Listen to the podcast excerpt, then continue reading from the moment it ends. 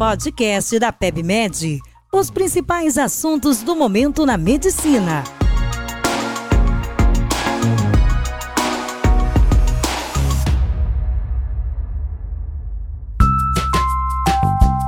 Olá pessoal, sejam bem-vindos ao terceiro episódio da série.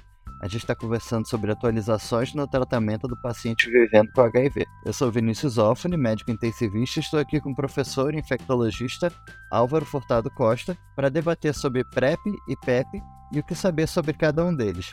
Confira aqui no portal PebMed ou no nosso canal Spotify os episódios anteriores. Professor, eu já queria iniciar aqui perguntando o que é PrEP quais são os esquemas disponíveis aqui no Brasil. Também um assunto, Zófilo, que tem que sair de novo da mão do infectologista. Aliás, a questão da PrEP no mundo, né? A gente vai definir PrEP direitinho, mas é que tem que sair não só da mão do profissional, tem que sair entrar para outros profissionais não médicos prescrever de tão importante que é. Então, até os anos 2000, a gente olha como única estratégia de prevenção para o HIV testar as pessoas que iniciar tratamento e uso de preservativo. Até que lá para 2010 começam os primeiros estudos pensando na seguinte premissa: será que se eu dou um remédio antes da exposição do antirretroviral, consigo bloquear a infecção pelo HIV? E os estudos começaram a caminhar até que uma droga oral, né, que a gente conhece, muita gente já conhece, que é o tenofovir entre citabina, popularmente conhecido como Truvada, ela ganha todos os estudos da literatura, estudos extremamente importantes, é o estudo Proud feito no Reino Unido, depois alguns estudos feitos no Brasil, né, o Brasil fez parte da construção do conhecimento científico sobre a PrEP, especialmente sempre aqui em São Paulo, Rio de Janeiro, Fiocruz, que participaram desses estudos foram pivotais para colocar o seguinte: a PrEP funciona muito bem e definindo PrEP é algum remédio, hoje eu caminhei sair da droga oral para outras tecnologias, qualquer medicação dada antes da exposição que tem um nível de prevenção razoável para ser incorporado em saúde pública, né? Então, é uma estratégia antes, né? Prep Prophylaxis Exposure, antes da exposição, e a exposição usualmente é a principal no mundo para HIV sexual, né? Então, o que, que acontece hoje no Brasil? O Brasil incorporou a PrEP desde 2018 no Sistema Único de Saúde, né?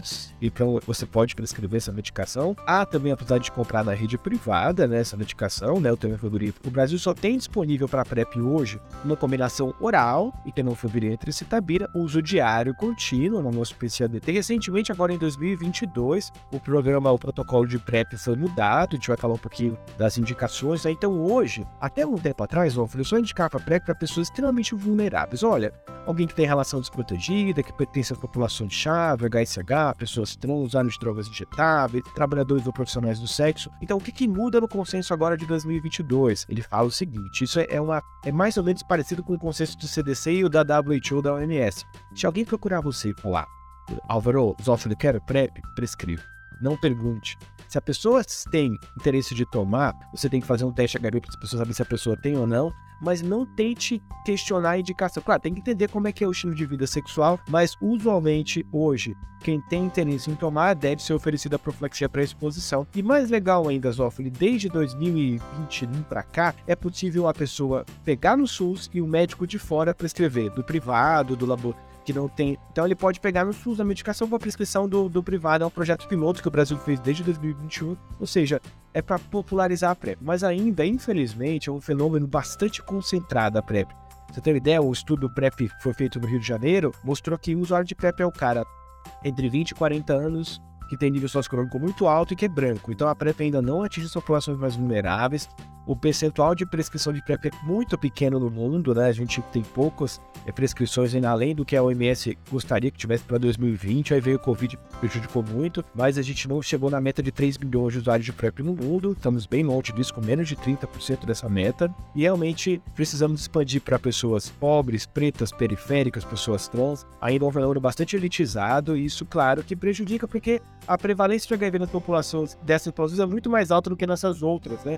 Então, é claro que é importante que todo mundo possa ter acesso, mas ainda a gente tem bastante dificuldade ainda de, de ter essa expansão de uma forma mais definitiva no Brasil, especialmente para outras populações. Apesar de todos esses ganhos que o Brasil teve, para você ter uma ideia, Zófoli, hoje no Brasil, pelos dados do PrEP-SUS, eu tenho apenas aproximadamente 50 mil pessoas tomando PrEP, é muito pouco.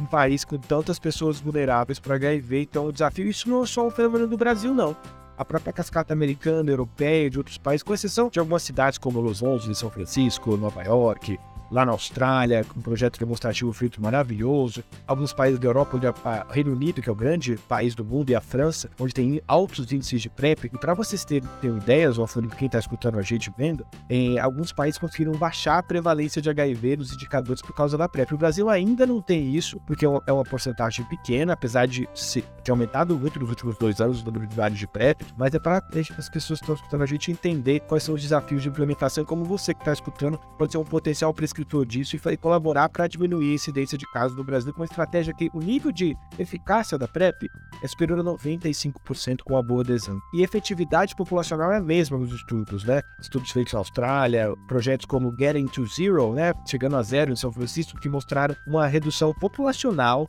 do HIV em alguns grupos que usam PrEP de uma forma mais sistematizada. Eu vou aproveitar que a gente fala de PrEP, eu queria te perguntar também o que é a PEP.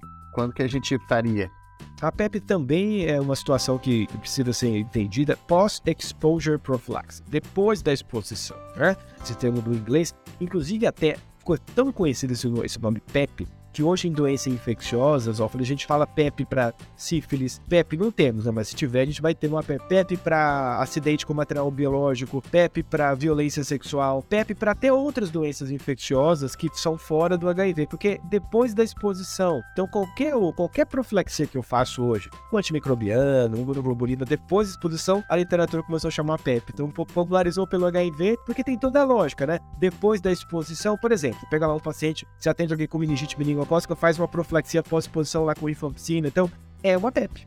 É pós-exposição. Então, no HIV, tem três cenários de prescrição da PEP pós-exposição que a gente tem que saber.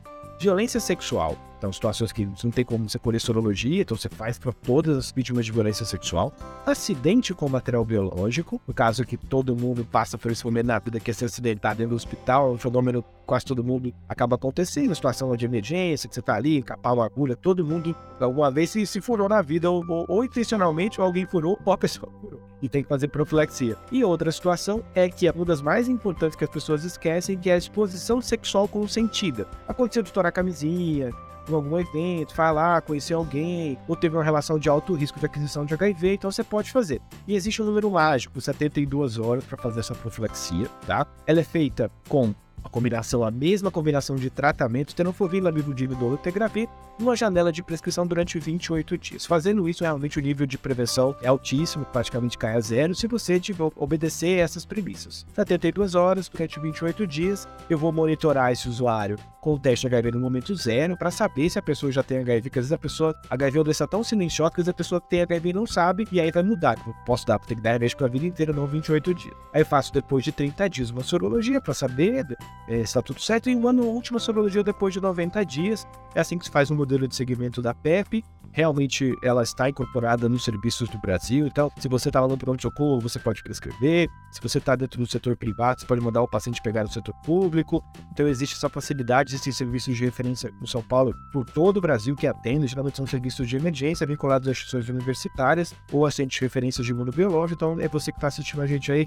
Se tiver alguma situação de atender alguma violência sexual e não esquecer de fazer profilaxia pós-exposição, realmente ela é uma estratégia, uma pivotal no sentido de diminuir a transmissão do HIV nessa situação, que não é incomum, infelizmente, de tiver violência, não é incomum, às vezes, de você chegar alguém pra você, ah, e às vezes, sabe o que acontece, As pessoas têm muita dificuldade de falar que estourou camisinha, ficam com vergonha, então você tem que perguntar e ter naturalidade para falar do assunto com as pessoas sobre isso. Não julgue comportamento sexual, não pergunte coisas que não são fora da sua alçada, não deixe o usuário tenso, numa situação de fragilidade, que já procura você numa situação de muita fragilidade, com medo. Então, explique a situação, ofereça o antirretroviral no tempo hábil. Isso vai ajudar bastante para que a gente consiga diminuir qualquer chance que, de pegar HIV nessa situação que aconteceu. Bom, pessoal, não deixe de conferir os demais episódios da nossa série sobre atualizações do tratamento do paciente vivendo com HIV, que serão publicados aqui no portal PubMed e também no nosso canal do Spotify. Assine o nosso feed para ser notificado quando o próximo episódio for lançado. Te espero lá. Um abraço.